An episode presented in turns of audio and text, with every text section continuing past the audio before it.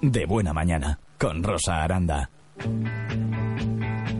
Ahora sí, ahora sí, ahora sí tiene que sonar la sintonía de Artefactum. Ahora tenemos que abrir el micrófono a Raquel González en unos momentos para darle la bienvenida y los buenos días. Hola Raquel, buenos días. Buenos días, Rosa.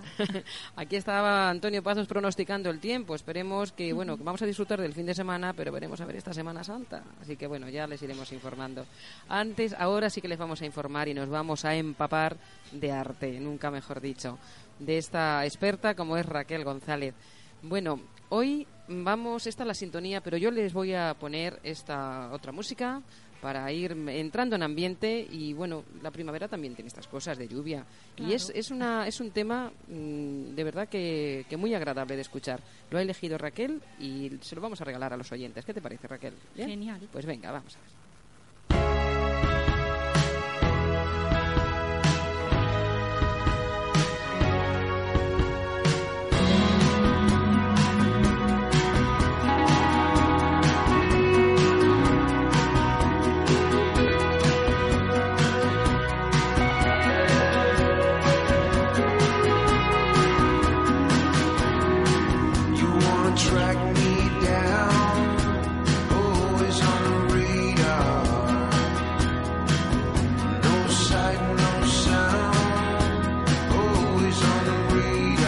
Decir que me encanta.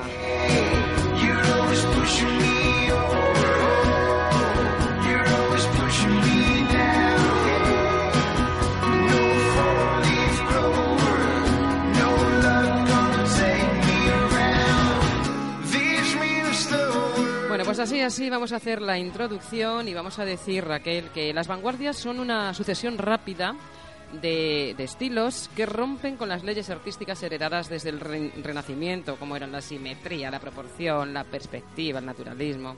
En fin, en búsqueda de un lenguaje artístico nuevo en el que prima la ruptura y el cambio, la originalidad y la libertad creadora del artista se produce a partir de, de ese momento, del modernismo, vamos a decir, un divorcio entre el artista y la sociedad, a la que el artista ya no pretende llegar. Se producen en la primera mitad del siglo XX y hay que decir que en el siglo XX los valores establecidos desde hacía siglos pues se alteraron.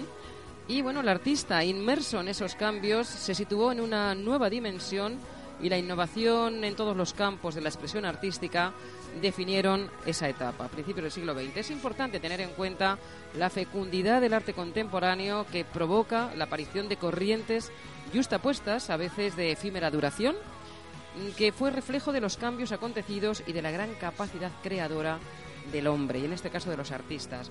Porque hoy Raquel nos va a hablar de estos movimientos que dieron paso a, pues con esa reforma, esa, mm, esa ruptura del convencionalismo, vamos a decirlo así, cultural y artístico. Va a hablar de esas tendencias como son el faubismo, el expresionismo y el cubismo, que son además, bueno, pues unos, unos eh, movimientos pues muy, muy rompedores. Así que, Raquel, ya no te quito más minutos, esta es la introducción que hacía para darte paso y que empieces, pero nos va a acompañar esta música de fondo. Vale, vale, muchas gracias, Rosa. Venga, pues adelante. Pues bien, eh, hoy quiero hablar de esos tres movimientos eh, y, me retrotraigo al anterior programa que recuerdas, Rosa, que, hablábamos aquí de Van Gogh, de Cézanne, de Gauguin. Esto es. Y es que quiero hacer mucho, mucho hincapié en esos tres artistas y en estos tres movimientos de hoy, porque para poder entender bien la pintura de, a lo largo del de todo el siglo XX, la clave está en estos movimientos que heredaron a estos tres artistas, que fíjate, son eh, posimpresionistas, eh, vienen del impresionismo. Y bien, como decía, las claves las daban estos tres. Cézanne, ¿por qué? Porque empezó a reordenar la, superficie del cuadro a través de volúmenes. Él eh, quería mm, representar la armonía geométrica. Van Gogh, porque en el cuadro expresaba su emoción. Eso eh, antes, precedentes en, en, el. A partir del Renacimiento hay, hay pocos. Y luego, por otro lado, Gauguin se fue con los primitivos a las islas primitivas y está toda la influencia del arte primitivo no occidental, el que no entra dentro de la historia del arte occidental. Entonces, eh, bien, en 1905 hay un salón de otoño en París Y, y ya estos artistas posimpresionistas se les, ya se les está empezando a dar importancia, a pesar de que bueno ya están muertos, pero, pero ya son importantes. Entonces, en París eh, deciden exponer sus obras y también eh, exponer obras de otros artistas que mm, más jóvenes que trabajaban en la línea de, de Van Gogh, Gauguin y- y Cézanne. Y viene el resultado de este salón de otoño es que a los artistas que, que exponen se les llama FOB. FOB significa fieras De fieras, sí, sí. y se les llama FOB porque eh, hacen un uso del color eh, muy, muy expresivo, muy violento. Eh, ellos, partiendo de la experimentación que hizo, que hicieron Van Gogh y Gauguin con el color, ellos eh, quieren que el color sea independiente de la realidad. Es decir, no les importa Poner un mar rojo, pintado de rojo, Exacto. o una pradera de color morado.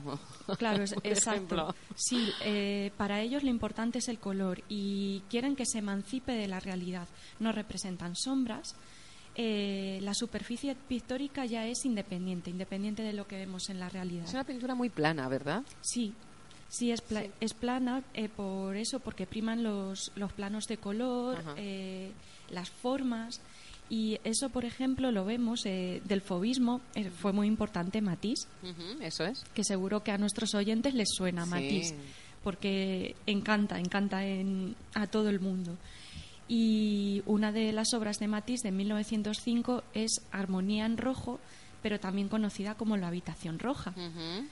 ¿Qué, qué representa este, este cuadro? Pues eso, es, es una habitación roja eh, donde aparece una, una mesa con un florero, una señora sentada a la derecha, eh, a la izquierda una silla y una ventana. Pero realmente el cuadro no tiene sensación de profundidad. ¿No? Esta predomina el rojo porque la mesa y todas las paredes son rojas, es un rojo precioso. Está adornado con, con arabescos eh, porque tienen los fobistas tienen también influencia de ese arte oriental Sí. y, y decir que bueno todas las líneas sugieren sensación de, de tranquilidad Sí, esas estampas japonesas, ¿verdad? De las que Sí. Sí sí tienen también influencia de, de las estampas japonesas y, y entonces Es muy bonito el color, es que te, te, te llama mucho la atención, es muy enérgico el Sí, cuadro, sí, te, sí. te transmite mucha energía. Sí, y, y a pesar de que es un rojo, que el rojo normalmente se asocia con la violencia, el, el cuadro te transmite Es muy tranquilidad. armónico, sí. Y porque Matisse lo que lo que buscaba era eso, era se dice que el arte de Matisse es muy epicúreo porque llama a los sentidos y porque él eh, lo que quiere es, es transmitir eso, tranquilidad, el, el placer de vivir. Eh, digamos que, que dieron el pistoletazo de salida de la nueva concepción artística, ¿verdad? Eh, pintores como los fauvistas o, o Matisse, ¿m? en particular revolucionaron pues el mundo del arte, tal y como eh, se tenía Sí. concebido de antes. Mm. Sí, y, y bueno, de los fobistas, el fobismo, este, esta manera de entender el arte, de dar esa importancia al color como expresión para expresar emociones, ellos buscan mucho la empatía.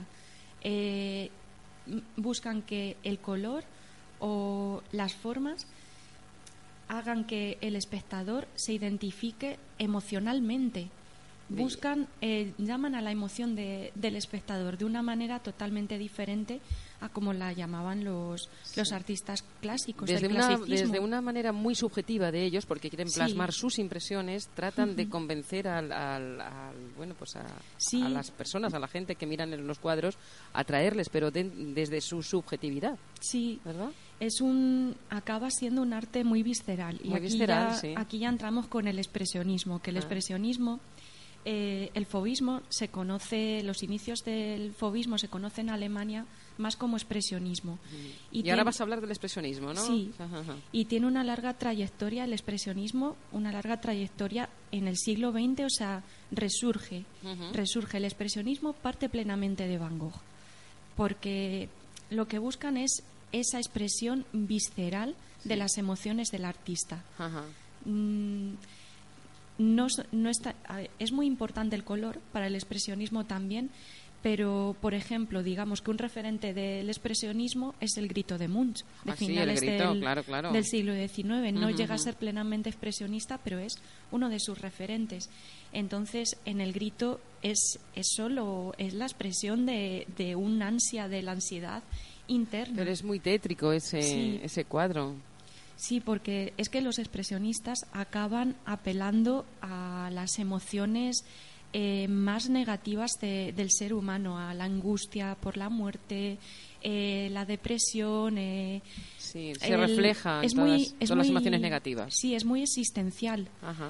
Eh, tienen como referente a Nietzsche, que habla todo, todo esto, es una filosofía de, de la vida también muy visceral. Y, y bueno, ellos empezaron también en el expresionismo, el pistoletazo del expresionismo eh, es el grupo del puente en, en Alemania, que bueno, tienen mucho que ver con los fobistas porque también se sentían muy atraídos por el arte primitivo. Eh, de hecho, este, el grupo del puente, que estuvo, estuvieron trabajando juntos creo que siete años, eh, hasta 1913, Ujú. eh, este grupo eh, formó es una comunidad y tenían eh, recogieron el relevo de Van Gogh que Van Gogh siempre en toda su vida quiso formar una comunidad de artistas y irse al campo a vivir y Lo que quería era desconectar de la ciudad, de las grandes urbes. sí y, y irse al campo y vivir como un primitivo Ajá. y ellos de hecho lo hicieron se iban los veranos a, a un, a un bosque en Alemania y, y allí pintaban, se iban y eh, vivían como los primitivos, desnudos y, y por tanto el arte que hacen eh, tiene que ver mucho con, con este arte que hablábamos de, de Gauguin, que representaba pues gente desnuda. Sí, sí, sí, sí, sí. sí, sí. Y- Bueno, ¿y qué más, qué, qué obra nos vas a comentar del expresionismo? Bueno, no sé, tendrás Sí, que decir sí. más cosas. ¿Sí? ¿Qué Sí, obra? eh, de- del expresionismo quiero hablar de, de un cuadro que está en el Thyssen, Ah. que es de Kirchner, uno de los principales artistas de, de este expresionismo, y se llama Franci en una silla sentada. Es de 1908. Sí, Sí, sí, no- ujú. De 1910. 10, gracias. De 1910, sí. Y bien, bueno, es un retrato porque eh, es... eh, madre mía, que me Sí, atasco. es una, es una niña, se ve en primer plano, una niña que además tiene, está pintada con, bueno, pues con unos colores también bastante destacados. Se, se nota que, que, como tú bien decías, eh, refleja muy bien el expresionismo, todas las emociones y los rasgos físicos también. ujú. Y bueno, hace, tiene ahí los colores de los ojos con, eh, con rojo, con, con en las ojeras azul. En fin, retrata muy bien lo que es la cara, le da mucha importancia a la cara. Sí, es, es una niña de 12 años, y, pero eh, los rasgos están representados de una manera muy... Sí. es- de una manera como muy brusca. Eh, las pinceladas... Sí, eh, sí, eso es verdad. No están, sí. no están bien eh, eh, integradas dentro de lo que es el color, sino pum, muy, están puestas Sí. ahí como si las hubieses hecho. pa, hago ese rasgo y ahí lo dejo. Mm, Muy, muy agresivas. Muy agresivo, el, sí. el retrato es un Cierto. retrato frontal que llena casi todo el cuadro. Eh, la niña está perfectamente peinada, con Ah. su pelo, la raya a un lado. Y, y predominan los tonos mm, verdes, porque su cara es verde. Sí. Pero a mí me parece una obra preciosa. Si, si van por Madrid, eh, pasen, que pa- pásense por el Thyssen porque es, es preciosa. Por Bueno, eso, pero fíjate qué quiere, eh, qué quiere interpretar, qué subjetividad de la del autor, la del pintor, ¿no? Una cara verdecina. Sí, y sin embargo los labios muy rojos. Muy rojos, sí. sí, y, sí. y entreabiertos. Ha querido interpretar la autora que en la página del Thyssen escribe sobre esta obra que representa de alguna manera la, la niña que está llegando a la pubertad Ah. y, y empieza como a florecer.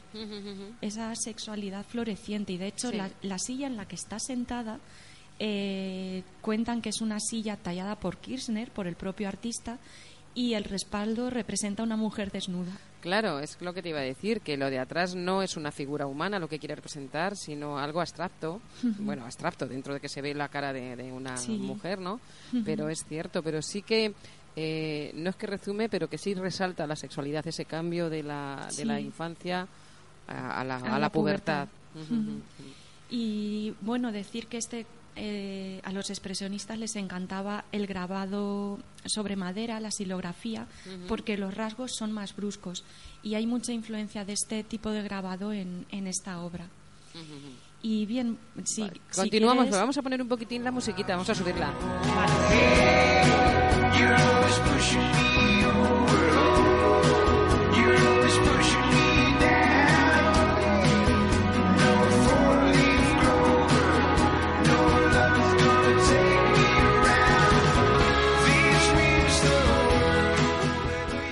Porque también nos vas a hablar del cubismo, Raquel.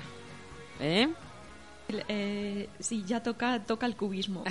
sí, pues sale. Ahora, el- quería hablar de estos tres movimientos porque me parecen muy importantes, porque son, son la clave para todo lo que viene después y un poco para que los oyentes, teniendo estos, estos conceptos, bueno, yo espero, no sé si está quedando muy claro, pero espero que sirva como, como herramienta. Claro, Luego que, para, claro que lo dejas muy claro. Además, para luego mirar las obras. las obras y luego además como estos estas secciones se suben a, a, a, A Radio Internet. Villacañas, a internet exactamente y además Raquel lo pone en su Facebook, con lo cual pues bueno pues pueden eh, tenemos como una nota de apuntes. ¿eh? Una, una libreta de apuntes que vamos a ir registrando a ver de qué habló, lo podemos ir mirando y ahí lo que nos interese lo miramos, lo vemos, lo escuchamos. Sí, háblanos del, del cubismo, Raquel. Bien, pues el, el cubismo quizá es eh, el movimiento mm, que, que suele parecer más hermético.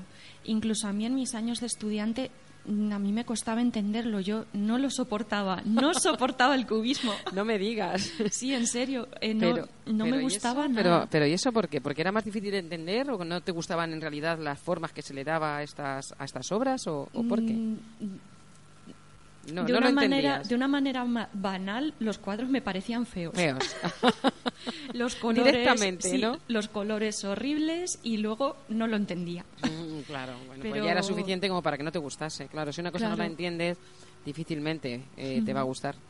Pero bueno, luego eh, mirándolo lentamente y reflexionando sobre ello, sí que la progresión que sigue, que sigue el cubismo eh, es muy importante. Y bien, eh, como decía antes, el cubismo es herencia, es heredero de Cézanne, de las investigaciones de Cézanne sobre, sobre el plano del cuadro, sobre la manera de tratar el plano, el lienzo plano, como algo independiente mm, a la imitación de la realidad.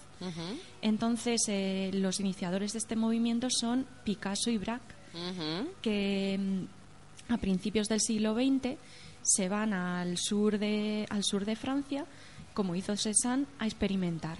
Y los dos pues empiezan a experimentar partiendo de, de Cézanne, de, de esa experiencia geométrica del cuadro, empiezan a experimentar y en sus cuadros se ve cómo progresivamente eh, las formas se van eso eh, desmembrando e independizando de, de lo que es la realidad.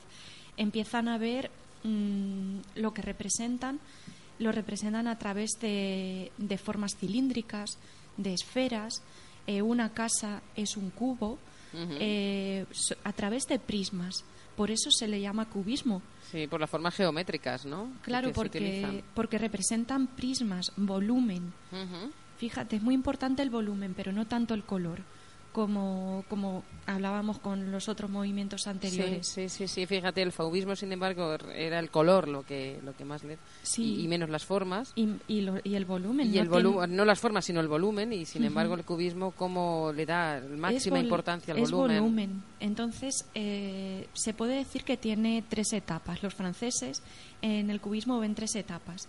La primera etapa, que se, se sitúa entre 1908 y 1910, que se considera como cubismo sesaniano o cubismo analítico, y representan eh, en la tela, pues eso, obras en dos eh, Y, y también yo- se, se destaca, Raquel, también la gama de colores, que son más grises, más ocres, ¿verdad? No Sí. tan vivos como, como el expresionismo o el, o el Sí, fauvismo. no, mm, ellos para nada buscan el color El puro. color nada, no, no. Buscan desmembrar en prismas, eh, como en planos, en planos de, de color. Más arquitectónico, diríamos, Sí. este, este, este movimiento, esta corriente. Sí, Ujú. y tienen, claro, en estos años de experimentación, Picasso y Braque tienen muchos cuadros iguales, Ujú. eh, de hecho se confunden la- en la autoría y representan siempre los mismos paisajes, porque lo que les interesa es experimentar con el volumen. Tienen obras del paraje en el que ellos viven, que se llama el Stack, Sí. tienen un montón de, de obras y representan pues eso, casas. eh, hay una obra de Braque, eh, el Stack, que la subiré a internet, eh, de 1910, en la que el cielo apenas se ve. Se representan las casas, la montaña y los árboles como en una, su- en una sucesión de, de volúmenes sobre la superficie mm, donde mm, no hay un foco de luz, no se ve, o sea, no, no les interesa representar La el, luz el ni efecto de ni la luz sobre las superficies, como a los impresionistas. Ajá, ajá, ajá. Ellos, ellos es solo volumen. Entonces, esta es esa primera, esa primera etapa de, de cubismo. Luego, el bueno, cubismo analítico. Sí. Después viene el cubismo sintético, que este ya es el que no se entiende para nada. Ese ya sí que es más abstracto que cubismo, ¿no? Sí, que el, eh, aquí ya en el cubismo analítico eh, todavía podemos identificar los paisajes que representan las casas, las árboles, los árboles, pero en el cubismo sintético eh, ya ya cuesta cuesta eh, Identificarlo, ¿no? identificar lo que representan. Eh, los temas elegidos por ellos son sobre todo pues guitarras, bodegones, Sí. temas así, eh, que el- temas que le están juego a desmembrar en prismas, en un millar de, de pequeños prismas, eh, la superficie pictórica del cuadro. Y bueno, ya para, para terminar, como Sí. última fase del cubismo, Sí. que es también muy importante para la historia del arte, Hombre, tendremos que hablar de Picasso, ¿no? sí, es esa, eh, bueno, Picasso, Picasso y Braque son los dos. Son los, sí, más o menos, pero darle más, destacar más Picasso, que para eso eh, Es español. Es español. ¿No? Sí. Cuéntanos. El- bueno, en, eh, se dice que Picasso en esta última etapa del cubismo sintético eh, hizo un gesto que será trascendental para, para el arte del siglo XX, que es incluir en la superficie pictórica objetos procedentes directamente de la realidad. O sea, ya no, no representarlos con la pintura, sino pegar objetos. Y por eso es muy importante eh, lo, que se, lo que se considera el primer, el primer collage de Eso la te iba a decir, eso es un collage, entonces. Sí, sí, sí. El primer collage de la historia del arte, que es Naturaleza muerta con silla de rejilla de Picasso, de 1912, Ujú. donde pega un trozo de hule que representa el motivo de una silla de rejilla. Y es un, es un cuadro ovalado, es muy pequeñito, está rodeado con una, so- con una soga. Eh, nos recuerda un poco a esas mesas francesas de los cafés franceses, porque lo que representa es el momento del café. Sí, pero visualmente te engaña, ¿eh? Porque es el hule. Sí. Es, es el collage, o sea, ni ha pintado ni nada, es un collage lo que hace. Claro, pega un trozo de collage, trozo de pero collage. Sí, que, sí que el resto del cuadro está No, pero en, representado el- en el- con... lo que es la base de la mesa, digo. Sí, sí. Y, y pinta eh, con pintura sobre, Sobre, eso, sobre el hule. Sí, eh, pinta lo que son pues los volumen, los volúmenes de lo que se supone que está tomando, que es un café, el periódico, aparecen las letras J o U de, jour- Mm. de journal, que es Ah, periódico. ajá, ajá. Y bueno, es como un papel pintado. sí, Ahí está. Y, pero está pegado, es, es sobre tabla Es sobre de madera. sí, sí, sí, sí. Está pegado sobre una tabla de madera. Y bueno, decir que es- esta obra es pequeñita, pero es trascendental. Porque bueno, a partir de esto ya eh, evolucionará hacia lo que es el, el objeto encontrado de Marcel Duchamp, luego después el, dada- el dadaísmo, todo, bueno, todo esto es, es Va evolucionando, ¿no? totalmente revolucionario para, para lo que viene después. Y bueno, pues ya, ya Sí. cierro, Rosa Sí, sí, dime. eh, decir eso que estos tres movimientos son muy muy trascendentes el expresionismo el expresionismo nos acompañará a lo largo de todo el siglo XX porque fíjate con las guerras lo importante que es expresar esa emoción de, de angustia y de, de ansiedad por la existencia y luego el, el cubismo y el fobismo, los dos en esas, el cubismo por la, eh, la emancipación total de la realidad y el fobismo por la importancia del color dará todo lo que es la, la abstracción la abstracción pictórica. Sí, sí, o sea, pero que fíjate qué genios, qué ingenios y qué creatividad tenían estos personajes, ¿eh? Sí, en esa... Cómo rompieron todas las barreras de, de la imaginación, vamos. Sí, en esa experimentación.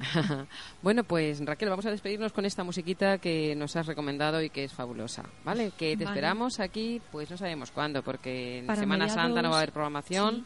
Así que para mediados de abril estaremos de, nuevo hablando de arte aquí. Muchas gracias, Raquel. A ti, Rosa. Adiós, hasta luego. Hasta luego.